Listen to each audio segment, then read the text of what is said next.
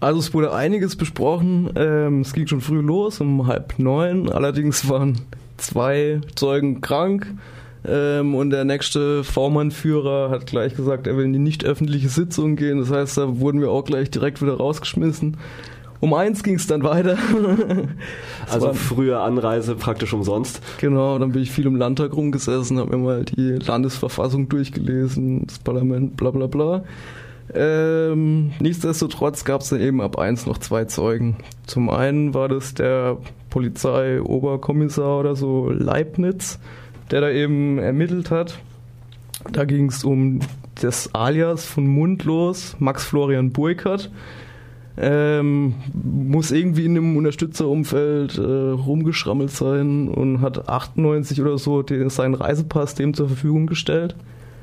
Ähm, als sie den dann überprüft haben, die Identität von Max Florian Burkhardt, haben sie zwei Treffer äh, gehabt. Einer war in, Bad, äh, in Cannstatt, der wurde äh, mundlos zugerechnet, zweifellos.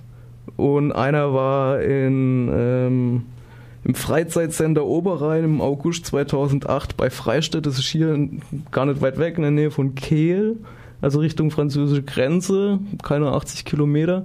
Äh, der wurde aber eben diesem Max Florian Burkhardt himself zugerechnet, der wohl auf dem Weg war zu einer Hochzeit von einem Kumpel, wo es auch Fotos gibt und Zeugenaussagen. Aber also was interessant ist in dem Zusammenhang, 2008 gab es ja noch in Sölling, was da ganz in der Nähe ist, das Nazi-Zentrum Rössel äh, wo auch immer wieder so Nazi-Konzerte stattgefunden haben. Äh, da wurde jetzt aber nicht nach, weiter nachgehakt. Ja. Und was der hm, Polizist auch noch erzählt hat, war, äh, dass er halt im Zuge von den Ermittlungen und als sie dieses Alias überprüft haben, praktisch alle Campingplätze überprüft haben, allerdings nicht Ferienwohnungen und Bungalow-Siedlungen, weil ähm, davon gibt es zu viele. Das passte in ihr Ermittlungskonzept und deswegen äh, haben sie da die Spur nicht weiter verfolgt. Allerdings ist bekannt, dass das NSU-Trio äh, oder zumindest die drei, die bekannt worden sind, auf jeden Fall schon auch in Bungalow-Siedlungen unterwegs waren. Und irgendwelche, also es ist ja auch spannend, dass das praktisch nicht Teil vom Ermittlungskonzept ist. Ja, er hat gemeint, es ist halt schwer zu überprüfen, weil es so unglaublich viele ähm, Ferienwohnungen gibt. Das mag ja sein, aber ich denke, dass man auch das eingrenzen kann, wenn man, wenn einem danach ist. Wäre machbar, ja.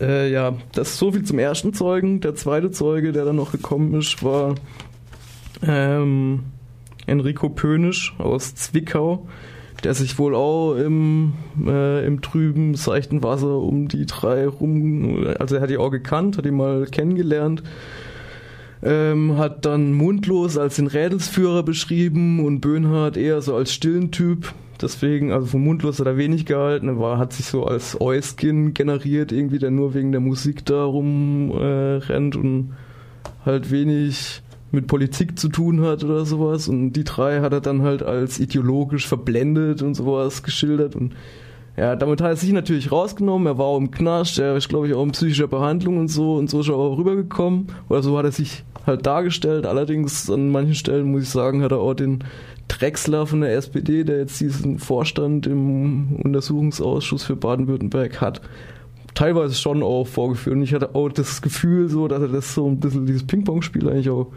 ja, dass er das genossen hat oder zumindest stellenweise kam er für mich nicht so krank rüber wie, also ja, was soll man dazu sagen, kann schon in die Köpfe reingucken, aber also ich habe mich manchmal schon gefragt. Der hat dann noch ein paar Sachen erzählt von verschiedenen Ausflügen, zum Beispiel auch mit mundlosen Böhnhardt war der in Buchenwald wo er sich geschämt hat für die zwei, weil die sich halt aufgeführt haben. Und dann ist, glaube ich, auch Polizei gerufen worden. Und er hat dann so ganz verständnislos gemeint, oder so zum Untersuchungsausschuss, ja, ich habe jetzt mein Leben lang habe ich jetzt äh, Hausverbot in Buchenwald nur wegen den zwei, weil die halt irgendwie sich so braune Freizeithemden in Anführungsstrichen angezogen haben und äh, sich darüber lustig gemacht haben und dann halt auch rausgeflogen sind. Ja, der das waren dann die zwei Zeugen heute, äh, gestern? Ja, genau. Und äh, siehst du da eine, also andersrum, ähm, wie siehst du die Bedeutung von diesen Zeugenaussagen im Gesamtkontext oder ähm, die, die Tragweite von dem Ganzen vielleicht? Ja, also ich muss sagen, ich kann das nicht so wirklich einschätzen. Das fällt mir schwer, weil ich jetzt halt, wie gesagt, ich bin gestern spontan da eingesprungen und hingefahren. Der Gesamtkontext ist mir, erschließt sich mir jetzt nicht sofort und ja, es werden ja auch keine Bezüge so direkt vom Untersuchungsausschuss, denke ich, hergestellt, sondern die muss man sich halt selber zusammenschustern. Ich glaube, wenn man sich auf, also darauf verlässt, dann ja, deswegen ist auch wichtig, dass halt äh, dieser Prozess und diese, diese, dieser Untersuchungsausschuss beobachtet wird, halt von, äh, von der Presse oder von, vom Radio oder